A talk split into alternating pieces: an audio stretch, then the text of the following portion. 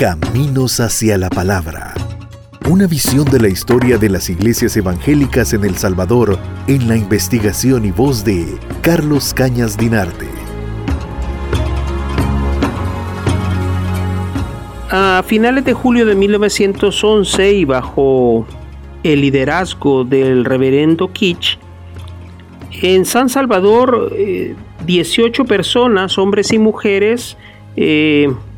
que antes habían pertenecido a la misión centroamericana, se reunieron en la Segunda Avenida Sur, número 53, en la capital salvadoreña, una casa de dos pisos en aquel momento, y se sometieron al bautizo por inmersión para eh, ser eh,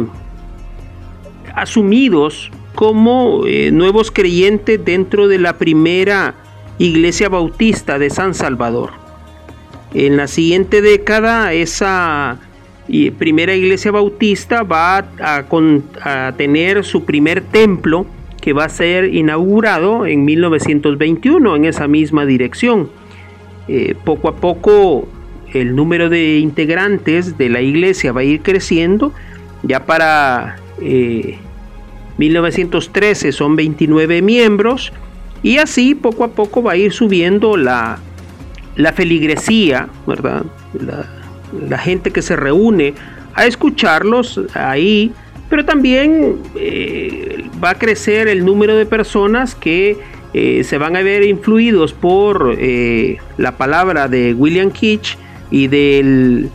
pastor salvadoreño Enrique Rendón cuando hagan sus giras por zonas como San Julián, Izalco, Apopa, Quesaltepeque y otras zonas. También eh, hay una iglesia bautista abierta para ese momento en la zona de Santa Ana que eh,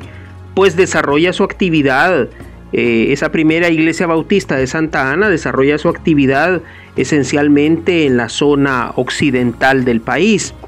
Entonces, lo, lo, que ocurre con la de Santa Ana es que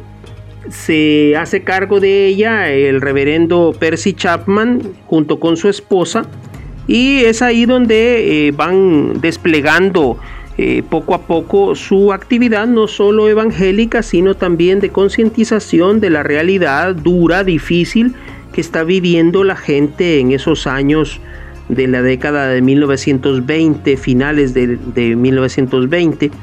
y eso pues obviamente va a causar más de algún resquemor entre las autoridades de la zona, ¿verdad? Porque eh,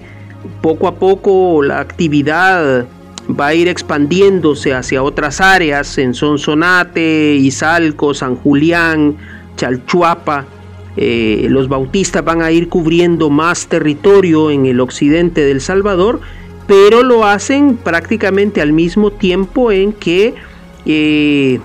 se va también expandiendo el Socorro Rojo Internacional de filiación comunista, eh, enviados desde Moscú y Nueva York para eh, introducir las semillas de el socialismo, eh, socialismo marxista científico en las mentes del campesinado salvadoreño.